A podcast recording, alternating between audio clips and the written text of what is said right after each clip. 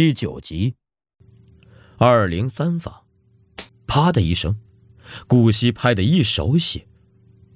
他原本正坐在床沿上拿手机查看那种蛾子，原来它的学名叫蝙蝠蛾，此地常见。蝙蝠蛾的卵被真菌寄生之后，就成了青海有名的冬虫夏草。这种蛾子有背光性。顾惜盯着手机上“背光性”三个字，百思不得其解：为什么他们要成群结队冲向亮着强光的吉普车呢？突然，他觉得后脖子一阵痒，伸手往脖子上一拍，从衣领上粘下来一只血肉模糊的小虫子，大约是跳蚤之类。他从床上猛地站起来，把被子一掀。只见床单上还趴着几只别的虫子，有的卷曲成一团，有的翻着肚皮，不知是死是活。顾惜拿手扫开那些虫子，理了理床单，眼角瞥见刚才手机查找出来的蝙蝠蛾照片。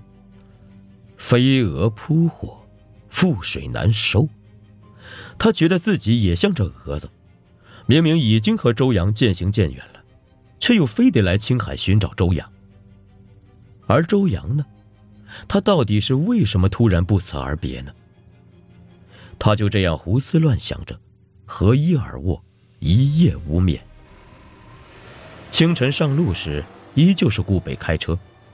顾惜一夜之间仿佛老了几岁，他的心里被一个个巨大的疑问塞满了。而现在，越接近目的地。这一问越是沉重，不想，如鲠在喉。坐在副驾上的顾惜没多久便昏昏沉沉的睡着了。睡梦里，周阳还是刚刚相识的样子。等顾惜再次醒来，已经是三月二十九日傍晚了。还有多远？顾惜在副驾上坐直了身子，探身去看导航仪。导航仪屏幕上。代表着吉普车的绿色圆点，正朝代表着周阳的红色热气球一点点接近。距离目的地还有十二点四公里，顾惜脑子里一片空白。见到周阳，和他说些什么呢？即使每天见面，他们之间也是无话可说。在这次短暂的分别之后，他更加不知道和他说些什么了。问他为什么不告而别？他会像从前那样沉默以对吗？顾惜突然觉得一切都不重要了，他不需要和周阳说什么，他只是想找到他，仅此而已。本来久久垂悬在地平线上的夕阳，在最后的十二点四公里的路途中，终于沉入了远方的黄沙之中，天再次黑了。顾北打开车头大灯。吉普车像一把利刃，割开沉沉夜幕下粗粝而昏暗的道路。这个世界并不允许真空存在，潮水般的黑暗很快又把他们的身后合拢了。路的尽头出现了一个镇子，冷湖就要到了。顾惜扫了一眼手机上的提示，距离目标还有不到一公里。他望着那片影影绰绰的灯光出神。不知道哪一扇亮光的窗户里是他要找的人。一个男人在大声说：“蓦然回首，那人却在灯火阑珊处。”白色和蓝色的光斑由模糊到清晰。镜头对准台上的婚庆司仪，他继续说着：“下面有请新郎周阳先生。周阳先生为我们美丽的新娘准备了一首歌。”几个简单的和弦响起，镜头来回寻找了一番，对准了话筒架前弹着吉他的新郎。新郎唱的是郭顶的《想着你》，现场有些嘈杂。哟哈哈，我姐夫还会唱歌啊！新郎拨着琴弦，开口唱道：“就这样起，因为你。”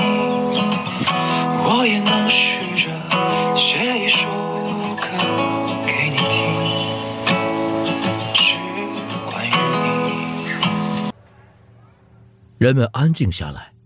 他放下吉他，取下话筒，一边轻声唱着，一边沿着挂满蓝白气球的道路，走向一个巨大的白色圆球。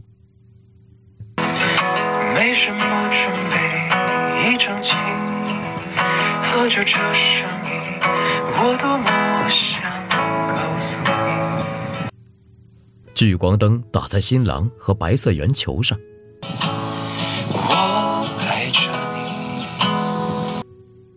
白色圆球变戏法似的突然破开，白色绸缎徐徐落下，里面站着新娘。两人对视一眼，新娘没忍住哭了起来，宾客们鼓起掌来。新郎单膝跪地，抬头看着新娘。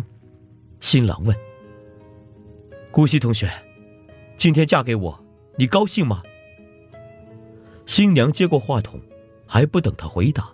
新郎突然栽倒在地上，新娘目瞪口呆的看着躺倒在自己裙边、浑身抽搐的新郎。不久，大家都反应过来，这不是彩排过的剧情，而是突发情况。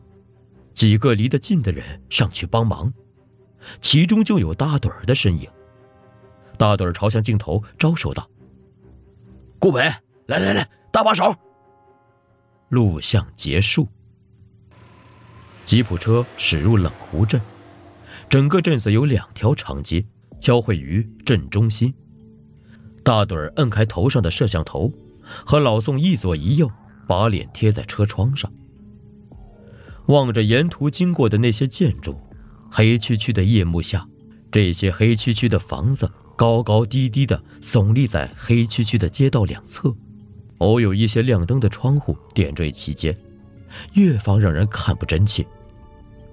行道树的黑夜在夜风中依次向后退去。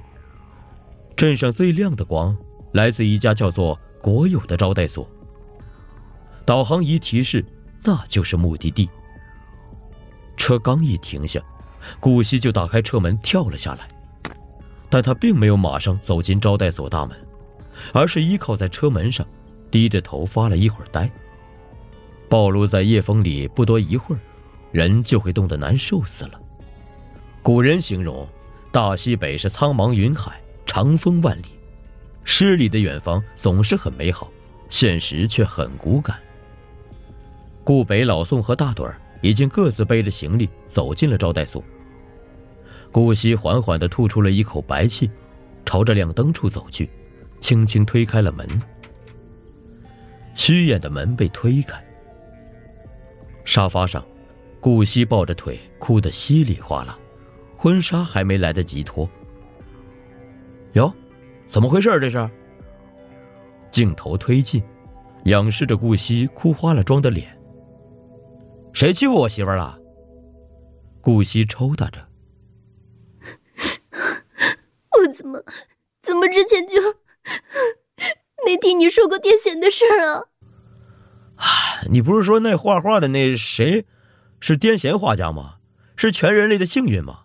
怎怎么到我这儿你就不乐意了呀？周阳，癫痫是不能生育后代的，你知道吗？你知道问题的严重性吗？哎，我又不是遗传，不怕，媳妇儿，咱遵医嘱啊。我就是医生。啊，对对对对，呃，我们家顾老师就是医生。别这样叫我，那是我爸。好好好，那小顾老师，您今天结婚辛苦了，呃，肚子饿不饿呀？想吃啥？顾惜不哭了，用浓浓的鼻音说：“番茄煎蛋面。”得嘞，这就煮去。录像结束。这段录像不知道为什么有些损毁，全程都充斥着噪点干扰。和间歇黑屏。走进招待所，一股夹着油珠子的热浪扑面而来。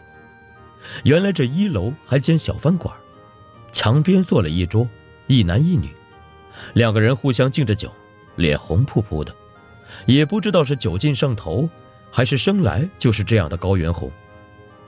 老板娘热情地问四人吃没吃晚饭，听口音是重庆人。不过墙上大字写的几个菜，天南海北，什么都有：炕锅羊肉、大盘鸡、拉面、干面、馄饨。照例是顾北张罗点菜，四人在中间一张桌子旁落座。菜上的比想象的快，带上到热腾腾的炕锅羊肉，老板娘满面笑容的问：“来点啥子酒？”顾北答：“哎，开车呢，不敢喝。”老板娘讪笑了一声，但马上又恢复了热情和蔼的神色。